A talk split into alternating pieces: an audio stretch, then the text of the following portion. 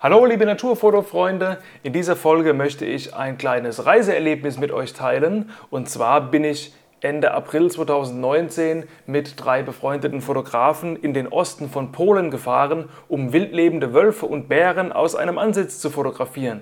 Warum aus einem Ansitz? Ganz einfach, weil es ziemlich grob fahrlässig ist, meines Erachtens, wenn man sich einfach mal in einen Wald voller wilder Bären und Wölfe mal auf gut Glück irgendwo in die Büsche schlägt, die Kamera in den Anschlag nimmt und hofft, dass man nicht gefressen wird.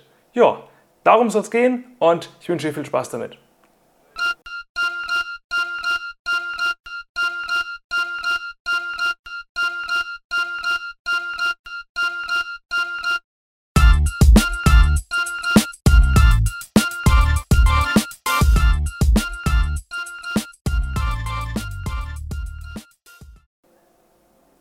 Diese Reise ist ein guter Beweis dafür, dass die Connections, die man über soziale Netzwerke machen kann, nicht digital bleiben müssen, sondern eben auch mal analog werden können.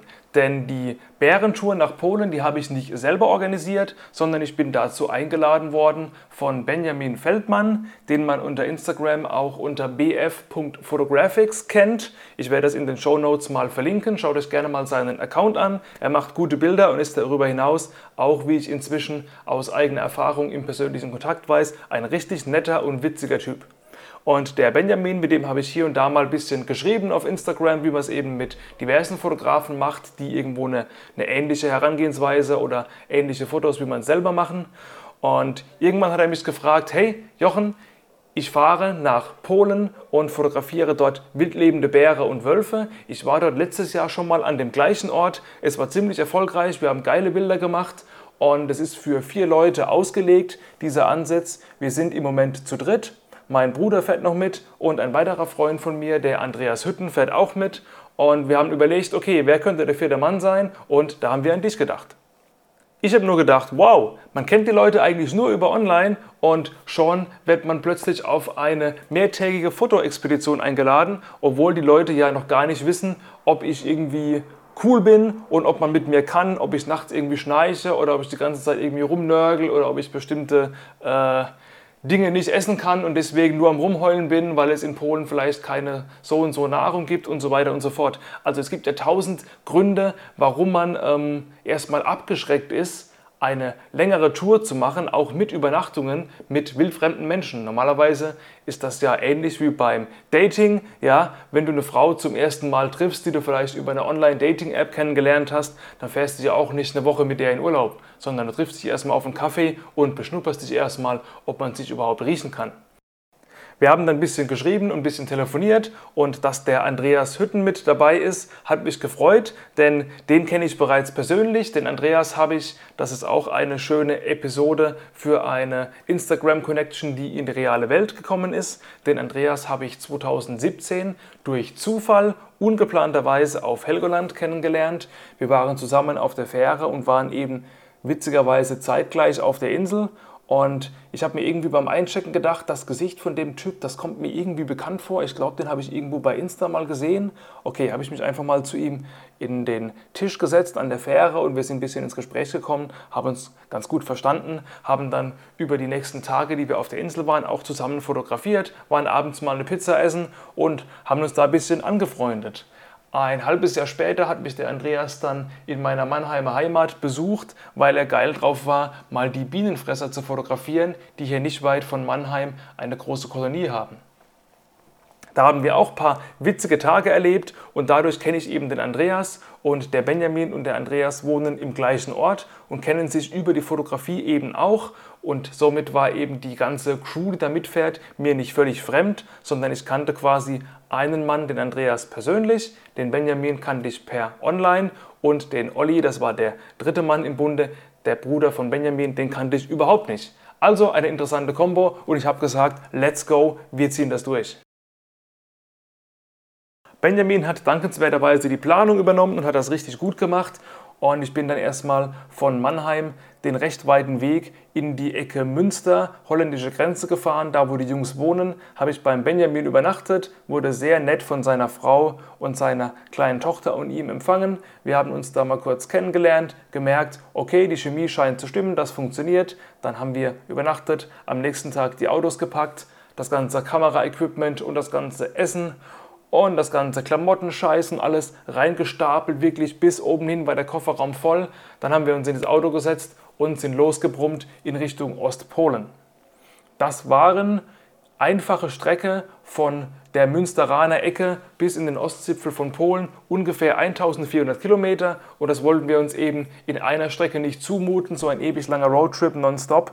Und deswegen haben wir eben die Idee gehabt, beziehungsweise Benjamin hat das so geplant, dass wir an der deutsch-polnischen Grenze im letzten deutschen Kaff vor Polen nochmal übernachten. Und dort haben wir dann eben, ähm, ja, was haben wir dort gemacht? Da, du siehst schon, ich bin kurz äh, am Überlegen, was wir da gemacht haben, denn wirklich gemacht haben wir eigentlich gar nichts eine ostdeutsche Kleinstadt namens Weißwasser. Falls jemand aus Weißwasser zuhört, tut mir leid, wenn ich das jetzt so sagen muss, aber in der Stadt geht einfach überhaupt nichts. Wir kamen da an, 15 Uhr, haben dann gesagt, okay, unsere Pension macht um 17 Uhr erst auf, wir haben jetzt noch zwei Stunden Zeit, was machen wir denn jetzt? Hm, ähm, hier ist ja nicht so viel, was machen wir denn? Komm, wir gehen Döner essen. Döner gegessen, okay, wir haben immer noch anderthalb Stunden Zeit, was machen wir denn jetzt? Naja gut, gibt es hier vielleicht einen Mediamarkt, wo man ein bisschen durch die Kameras durchnörden kann. Ja, es gibt so einen kleinen Elektronikpartner, sind wir da rein, haben wirklich von Tiefkühltruhen über Waschmaschinen und alles mögliche uns alles angeguckt und nach einer halben Stunde gemerkt, wir haben immer noch eine Stunde Zeit. Naja gut. Lange Rede, kurzer Sinn. Wir haben in die Pension eingecheckt, 22 Euro die Nacht für ein Einzelzimmer. Das war rudimentär, aber sauber und gut. Und nächsten Morgen um 5 Uhr sind wir dann schon ganz früh aufgestanden, haben die Autos gesattelt und sind dann durch ganz Polen durchgecruised bis in den östlichen Zipfel, wo wir dann auch ungefähr mittags um 15 Uhr angekommen sind. Dort wurden wir empfangen vom Besitzer des Fotoverstecks, der in einem kleinen Dorf lebt, das in einer sehr naturbelassenen Gegend liegt. Also dort gibt es zwar Strom und fließend Wasser und auch erstaunlich schnelles Internet und auch mobiles Internet, aber sonst eben nicht viel. Also nicht vergleichbar mit einer Großstadt, wie man sie in Deutschland kennt, sondern wirklich dörflich. Es gibt Bäche, Felder, Wälder, Wiesen und mittendrin bauen die Leute in ihrem Dorf, das ist recht dünn besiedelt, das Dorf, bauen die sich die krassesten Blockhütten hin. Also sieht aus wie diese schwedischen oder norwegischen Blockhäuser, die man so klischeehaft vielleicht im Kopf hat. Also wunderschöne, riesengroße Häuser aus Holz mit Schnitzereien verziert und was man nicht noch alles da ähm, Wunderbares sehen kann. Und ja, das sah schon mal ziemlich gut aus, denn eine von diesen Hütten hatten wir auch. Das war nicht unser Futterversteck, sondern quasi das Basecamp für tagsüber. Da haben wir dann eingecheckt. Der polnische Besitzer von der Hütte und von dem Fotohide konnte ein bisschen Englisch. Da haben wir uns ein bisschen mit Händen und Füßen verständigt. Das ging ganz gut. Haben da unsere Sachen reingeworfen, haben uns schnell umgezogen, unsere Kameras gesattelt und dann hat er uns auch schon eine Stunde später abgeholt mit seinem geländegängigen Truck der schon, naja, aussieht, als wäre er im Ersten Weltkrieg gebaut worden, aber das Ding frisst sich einfach durch sämtliche Schlamm und Wurzeln und Wege durch und brettert einfach Offroad auf die Anhöhe hoch, wo dann sein Bärenansitz ist. Und da ging es dann auch los. Es ist ein, ja, wie ein Bauwagen, der im Grunde komplett leer ist bis auf ein paar Drehstühle, die da drin stehen, dass man ein bisschen gemütlich sitzen kann. Es ist eine Fensterbank eingelassen, auf der Schrauben drauf sind, mit der man seinen Stativkopf einfach in die Fensterbank einschrauben kann. Und vor dieser Fensterbank sind in zwei, ähm, ich nenne es mal Ebenen, Fenster eingelassen, also sehr breite Fenster, die so breit sind wie der Bauwagen, aber jeweils nur vielleicht 30 cm hoch. Das untere Fenster ist nach außen hin offen, aber mit einem Tarn, ähm, ja, mit so Tarnlappen quasi verdeckt. Da schiebt man einfach sein Objektiv durch, das man eben auf der Fensterbank mit dem Stativkopf fixiert hat und kann da navigieren und von außen sieht man quasi nur das Objektiv raus, aber eben nicht nach innen, weil eben diese Tarnfransen da dran hängen und etwas darüber war auch wieder ein ungefähr 30 cm hoher ähm, Aussparung in diesem Bauwagen drin und da konnte man durch eine Spiegelglasscheibe nach draußen sehen, dass man eben nicht permanent stundenlang nur durch den Sucher gucken muss, um überhaupt zu erkennen, was da draußen abgeht. Ja, dann hat er uns, unser polnischer Freund, auch schon allein gelassen, uns da drin eingeschlossen beziehungsweise eingeschlossen ist relativ. Er hat nur die Tür zugemacht, denn wirklich abschließen konnte man das Ding gar nicht. Und da saßen wir nun mit Blick auf eine Wiese am Waldrand und haben gehofft, dass sich hier mal irgendwas bewegt. Und wie das in der Ansitzfotografie so ist, haben wir dann eben ja, eine Zeit lang gewartet und gehofft, dass sich eben mal ein bisschen was tut. Wirklich unterhalten konnte man sich darin nicht, also man konnte es natürlich, aber man sollte es nicht, da die Bären und die Wölfe eben sehr scheue Tiere sind, da sie vom Menschen schon viele Jahre gejagt wurden, da sie in ihrem Lebensraum sehr weit zurückgedrängt wurden und eben nicht, wie es manche Klischees verlauten lassen, eben die blutrünstigen Monster sind, die einfach auch mal auf Menschen losgehen. Natürlich können die auf Menschen losgehen und ich würde jetzt auch nicht freiwillig da draußen rumlaufen, aber das ist eben nur in Notsituationen, wenn die Tiere sich gereizt oder in die Enge gedrängt fühlen und sich verteidigen müssen. Aktiv angreifen würden die uns wahrscheinlich nicht. Trotzdem mussten wir sehr leise sein. Wir durften auch keine stark riechenden Dinge mit hineinnehmen, also zum Beispiel kein Deo oder keine Salami. Zum Glück haben wir selber anscheinend nicht allzu stark gerochen, um die Bären zu verscheuchen. Und ja, da war eben Klappe halten angesagt, abwarten und sich im Flüsterton verständigen, wenn irgendwo was rauskriecht. Richtig geil wurde es ungefähr eine Stunde danach, als gegen 17, 18 Uhr tatsächlich ein kleiner Jungbär vom rechten Rand aus auf die Wiese marschiert ist und sich ein bisschen umgeguckt hat und dann angefangen hat, auf dem Boden ein bisschen zu fressen, irgendwo ein paar Wurzeln rauszuziehen und ein bisschen da rumzuschnüffeln. Wir haben wirklich den Atem angehalten und dann eben geballert ohne Ende, weil du weißt ja nicht, kommt er nochmal, wann haut er wieder ab, Deswegen muss man ja quasi Bilder produzieren ohne Ende, denn es könnte ja sein, im Worst Case, dass der nach einer Minute wieder verschwindet und die nächsten drei Tage, so lange waren wir nämlich insgesamt dort, einfach überhaupt nichts mehr passiert. Während wir mit diesem Jungbär beschäftigt waren, den zu fotografieren, kam am linken Bildrand plötzlich der Wolf ins Spiel. Und irgendjemand hat plötzlich geflüstert, Wolf, Wolf, links Wolf. Und alle waren völlig aus dem Häuschen und wir mussten uns wirklich beherrschen, dass wir da nicht irgendwie durchdrehen und anfangen zu jubeln, denn ein Wolf haben wir alle noch nie gesehen. Im Zoo vielleicht mal, aber ey, wo sieht man mal einen Wolf in freier Wildbahn? Das ist schon ziemlich geil, dass der wirklich, während wir da saßen, auf diese Wiese rausspaziert ist. Der Wolf rannte dann ein bisschen rum, hat ein paar Mal kurz angehalten, in unsere Richtung geschaut, ob er uns gerochen, gehört oder gesehen hat, keine Ahnung aber er hat sich zumindest nicht verscheuchen lassen. Man konnte ein paar gute Bilder machen, aber so nach 5, 6 Minuten war der Wolf auch schon wieder im Wald. Er kam dann auch die nächsten Tage nicht mehr raus, aber ey, wir hatten ein paar Bilder von einem Wolf geschossen. Das ist doch schon ziemlich geil. Irgendwann gegen 20.30 Uhr, spätestens 21 Uhr, war es dann dunkel, das Licht war komplett weg und dann mussten wir unser Nachtquartier beziehen, das eben auch in diesem Fotoversteck war.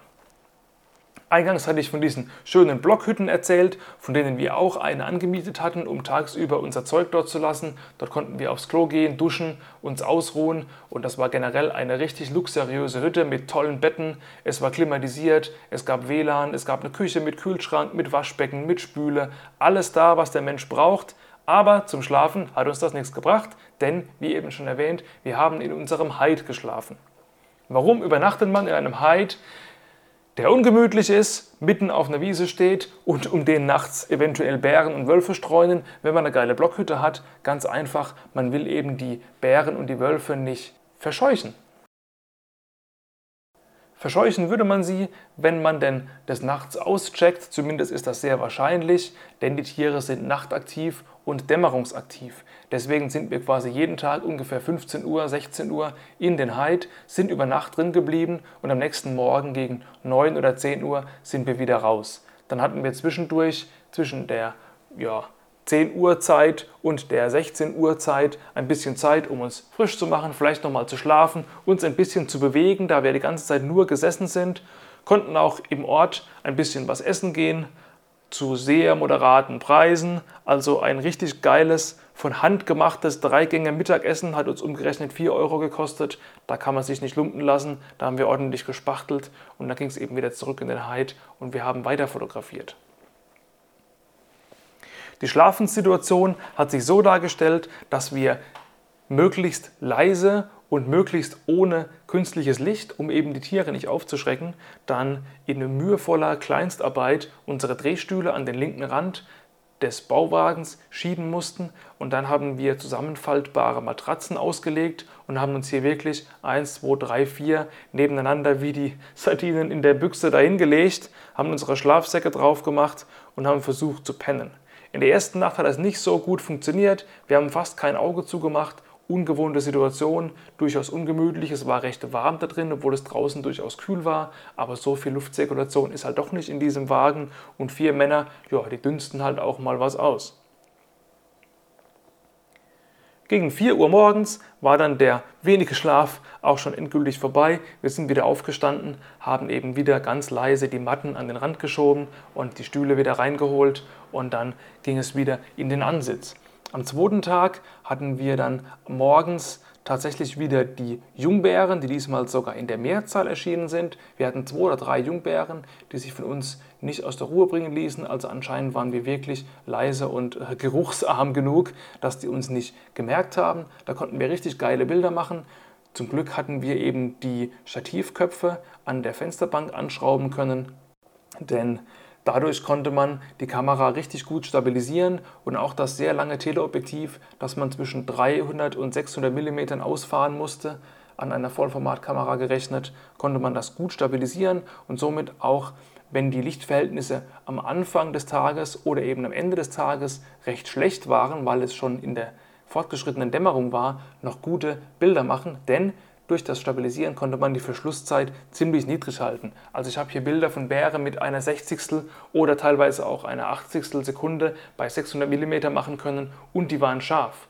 Dementsprechend konnte man die ISO noch ein bisschen im Zaum halten, die natürlich irgendwann ganz früh morgens bzw. ganz spät abends, wenn die Dämmerung schon weit fortgeschritten ist, irgendwann durch die Decke geht.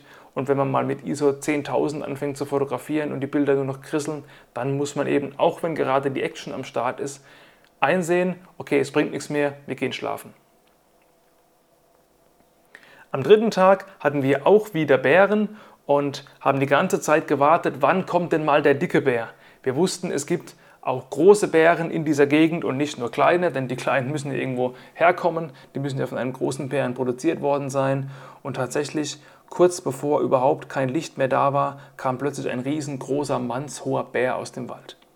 Wirklich gute Fotos machen konnte man nicht mehr. Gut, der Benjamin hat noch ein paar hingekriegt, denn er hatte das 400 mm 2.8 Objektiv auf seiner 5D Mark IV. Das heißt, sehr lichtstarkes Tele plus Vollformatkamera, die eine geringe ISO-Empfindlichkeit hat beziehungsweise eine geringe Rauschanfälligkeit. Damit konnte er noch ein paar akzeptable Bilder machen. Ich hatte mit meinem Tamron 150-600, das bei 600 mm nur eine 6.3er Blende hat, da nicht mehr machen und habe das Ganze dann eben nur beobachtet. Der große Bär ging nach ungefähr fünf Minuten wieder zurück in den Wald. Wir haben uns schlafen gelegt, sind am nächsten Tag um 4 Uhr wieder aufgestanden und plötzlich sahen wir im allerersten Dämmerungslicht, das noch viel zu dunkel war, um überhaupt fotografieren zu können, leider tatsächlich vier große Bären vor dieser Hütte stehen. Und zwei davon haben sie sogar gepaart. Wir konnten die wirklich kauen hören und auch ein bisschen stöhnen hören. Man konnte es durch das Fernglas so ein bisschen schemenhaft erkennen, dass da so große schwarze ähm, Haufen sich bewegen. Wäre richtig geil gewesen, wenn die noch da geblieben wären, bis das Licht wirklich fotografiefähig ist. Aber wenn die Dämmerung fortschreitet, dann hauen die einfach wieder ab in den Wald und legen sich wahrscheinlich pennen dort, weil sie eben von Natur aus dämmerungs- und nachtaktiv sind. Beeindruckend, sowas mal live zu sehen, aber eben schade, dass man es nicht fotografieren konnte. Aber hey, es geht eben nicht immer alles. Wir hatten ja schon richtig Glück und konnten bisher schon richtig gute Bilder machen und das hat sich den Rest des Urlaubs auch noch so fortgesetzt. Vielleicht wirst du dich noch fragen, naja gut, wenn die jetzt immer mehrere Stunden lang und über Nacht in so einem Versteck sitzen, müssen die nicht irgendwann mal aufs Klo? Gehen die dann irgendwie raus zum in den Wald scheißen oder wie machen die das? Naja, das war eben das, äh, ja, der unangenehmere Teil, es gab ein Klo drin, nämlich ein, eine Ecke dieses Bauwagens war ein bisschen ähm, abgetrennt. Da konnte man quasi eine Tür auf und zu machen und da stand so ein portables Chemieklo drin. Im Grunde so ein Mini-Dixie, wo unten irgendwelche Chemiesiffe in so einem Tank drin ist und oben kann man eben dann sein Geschäft reinmachen. Wir haben versucht, das nicht allzu oft zu nutzen, aber nach drei Tagen war es schon durchaus voll. Ich gehe jetzt nicht in die Details, aber der Mensch muss eben manchmal tun, was man tun muss. Und das ist nicht unbedingt ähm, erstrebenswert, aber das muss man eben aushalten, wenn man unter diesen Umständen eben wilde Bären und wilde Wölfe fotografieren will. Nicht alles ist immer Komfort und wenn du ebenfalls Naturfotograf bist, wovon ich ausgehe, sonst würdest du dir ja diese Folge nicht anhören, diesen Podcast auch nicht, dann ähm, weißt du ja, dass es nicht immer komfortabel ist und so eine Ansitzhütte, wo man wirklich mit gemütlichen Bürostühlen drin sitzen kann und im Grunde auf einer Fensterbank sein Stativ aufgestützt hat, beziehungsweise seinen Stativkopf und daraus fotografieren kann, dass das eigentlich schon ein Höchstmaß an Komfort ist, das die Wildlife-Fotografie überhaupt bietet. Unter uns Fotografen war die Stimmung richtig gut, wir hatten jede Menge Spaß, haben uns wirklich total auf die Fotos fokussiert, aber darum herum in unserer Freizeit sozusagen auch die ganze Zeit nur irgendwie Scheiß gelabert und uns über alles Mögliche totgelacht. Also Fotografen sind eben auch nicht immer biedere Menschen, die nur Bestimmungsbücher lesen, sondern auch witzige Dudes, mit denen man auch mal Schabernack treiben kann. An dieser Stelle ganz liebe Grüße an die Jungs, mit denen es wirklich ein geiler Ritt war. Und jetzt wirst du wahrscheinlich die ganze Zeit schon wissen wollen, alter Jochen, wo ist das in Polen? Ich will auch dahin. Ich will auch mal einen Wolf fotografieren.